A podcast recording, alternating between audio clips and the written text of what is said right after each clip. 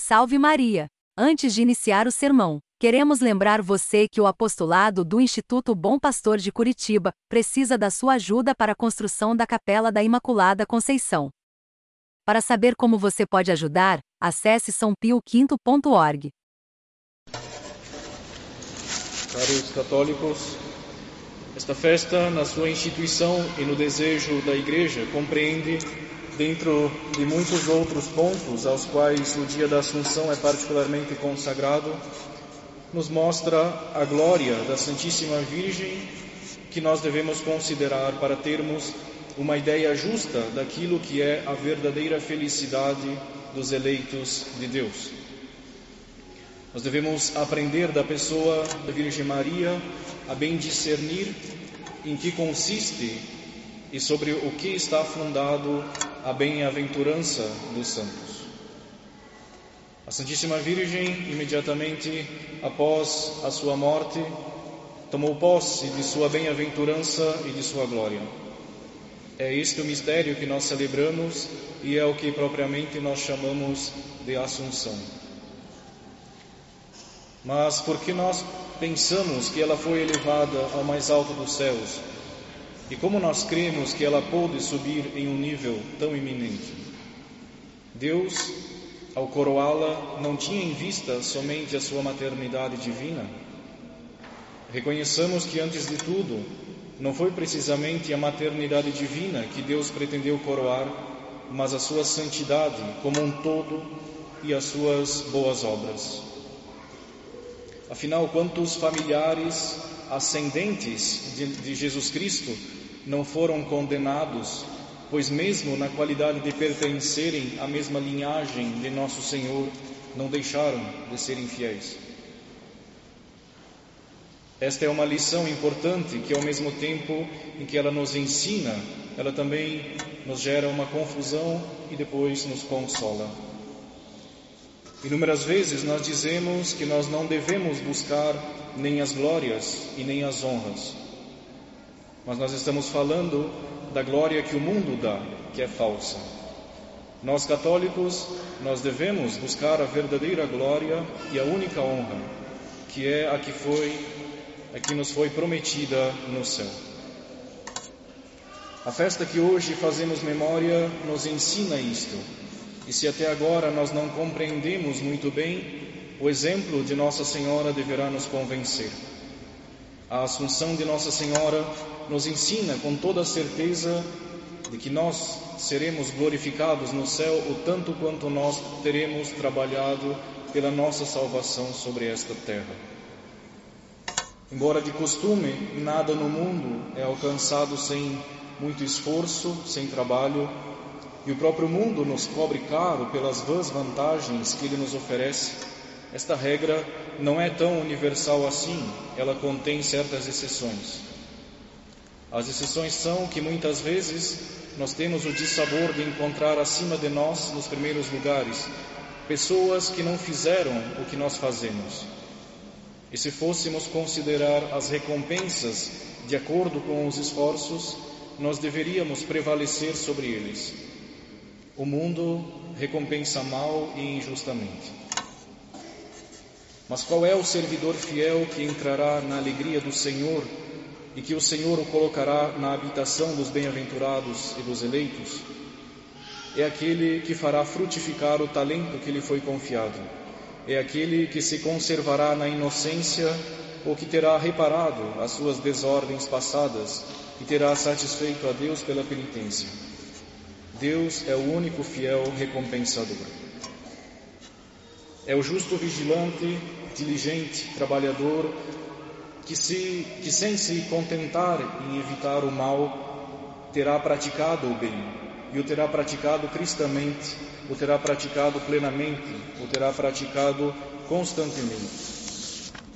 É a esta alma que as bênçãos divinas são reservadas e que a herança celestial é prometida. Todos os outros estão excluídos, ou seja, quem não possui este fundo de riquezas espirituais e boas obras não poderia esperar ser admitido no reino dos céus. E isto por uma lei tão absoluta e tão geral que nem a própria Mãe de Deus foi dispensada dela. O mundo, atingido por um certo brilho que nos cerca e que nos deslumbra, talvez nos honra e nos presta uma glória que é falsa. Termos uma grande reputação, muitos bens, autoridade, dignidade, honras, uma eminente qualidade de espírito, uma habilidade nas artes ou nas ciências, tudo isso atrai da parte dos homens um grande respeito e honras que adulam a nossa vaidade e que incham o nosso coração. Assim, parece que não há nada acima de nós. Mas, se nós formos felizes e não nos tornarmos cegos diante desta falsa glória, nós saberemos que tudo o que temos e somos não acrescenta em nada diante de Deus e não nos dá o menor mérito para o céu. Nós saberemos que as coisas externas importam muito menos que as coisas internas e que devemos buscar a verdadeira glória e a verdadeira honra que será dada no céu e até mesmo na terra quando nós possuirmos verdadeiras e sólidas virtudes. Para os fiéis, cabe somente a nós ganhar o céu, porque cabe a nós santificar-nos no cumprimento dos nossos deveres, e esse é o único caminho que leva a esta bem-aventurança soberana. A diferença de condições, de dons naturais, de circunstâncias e acontecimentos pode criar os felizes e infelizes do mundo. Mas esta diferença não faz nada diante de Deus e diante dele tudo está contido em um único ponto, que depende de mim a, com a ajuda da graça e que é responder de acordo com o meu estado, seja, seja qual for ao de, aos desígnios de Deus, obedecer-lhe em todas as coisas e realizar exatamente as suas santas e adoráveis vontades. Um servo fiel, um católico, sabe, pois, que tem apenas que deixar o mundo julgar, falar, agir, distribuir seus favores assim como quiser. Serão vãs as máximas do mundo e diante delas ele terá uma máxima a opor-lhe, é a máxima de Jesus Cristo, infinitamente mais feliz e verdadeiramente feliz somente para quem se submete a Deus e que, em sua condição, cumpre fielmente as ordens de Deus pois só para tal pessoa que Deus tem reservado a glória imortal. Entre as virtudes da Virgem Maria, há três principais que a santificaram e que Deus também singularmente glorificou nesta Santa Mãe, que são a sua pureza, a sua humildade e a sua caridade. Sua pureza inviolável santificou o seu corpo, a sua profunda humildade santificou o seu espírito e sua ardente caridade santificou o seu coração. A pureza virginal foi glorificada pela incorruptibilidade de seu corpo, que nunca foi marcado com a menor mancha. Em vez disso, nós estamos todos condenados pelo julgamento de Deus a voltar ao pó após a nossa morte. A Virgem Maria, por um privilégio particular de sua morte, foi isenta da corrupção do túmulo assim como por um privilégio extraordinário de sua concepção, ela foi isenta da corrupção do pecado. A humildade foi glorificada pela mais alta elevação de uma criatura que uma criatura pode alcançar perto do trono de Deus. Admirável diferença que se encontra entre a glória do mundo e a dos eleitos do Senhor. O orgulho é normal, normalmente o fundamento da glória mundana, e a glória mundana dificilmente deixa de inspirar orgulho. Mas a glória dos eleitos de Deus é fundada apenas na humildade, inspira apenas humildade, está em maravilhoso acordo com a humildade, é mesmo inseparável dela e não pode subsistir sem humildade. Finalmente, a caridade ardente foi glorificada pela união mais íntima com Deus e pela posse mais perfeita de Deus. Enquanto a Virgem Maria viveu na terra, ela sempre amou a Deus e sempre foi amada por Ele. Mas podemos dizer que seu amor foi, de certa forma, o seu martírio. Ela era, especialmente após a ascensão de Jesus Cristo, como aquela esposa do Cântico dos Cânticos, que santamente apaixonada por seu esposo, mas não o vendo e não o possuindo em toda a extensão dos seus desejos, o buscou com extremo ardor e nunca cessou de suspirar até encontrá-lo. Chegou o feliz momento que ela esperava e é o desta gloriosa Assunção que a coloca em condições de desfrutar eternamente da presença do seu amado e de poder, com a mesma esposa, como a mesma esposa do livro dos Cânticos, dizer na alegria de sua alma: Encontrei aquele a quem ama a minha alma. Agarrei-me a ele e não o larguei mais. Por isso, caros católicos, é de extrema importância para nós de nos examinarmos delicadamente para conhecermos as nossas verdadeiras disposições e para remediá-las, supondo que elas ainda não sejam como elas deveriam ser. Lembremos-nos que nada de impuro entrará no reino de Deus, que é a própria pureza.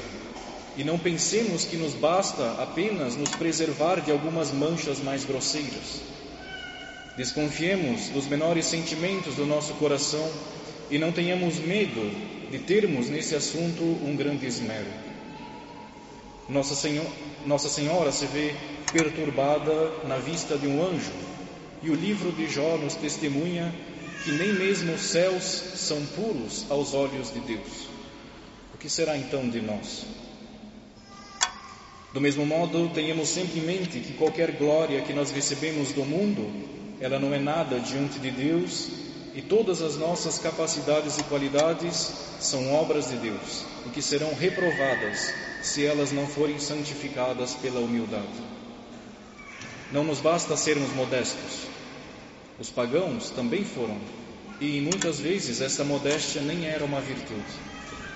É necessário, para nos garantir longe do contágio do mundo, que nós tenhamos a humildade cristã no nosso coração pois Deus recompensa somente os humildes de coração, e se a humildade de coração não tem parte em nossa modéstia, Ele reprova como uma virtude quimérica, que debaixo das aparências de humildade esconde talvez as desordens da vaidade mais sutil. Ser humilde na proporção dos benefícios que nós recebemos de Deus é a perfeição para a qual Deus nos chama. Isso exige uma grande fidelidade e uma grande atenção a nós mesmos. Nós devemos estar atentos para nos defendermos do veneno mais perigoso que é o orgulho do mundo. A Virgem Maria, com a dignidade de Mãe de Deus, soube conservar muito bem um coração e um espírito humilde. E por isso nós também devemos buscar conservar o nosso espírito e o nosso coração nesta mesma disposição.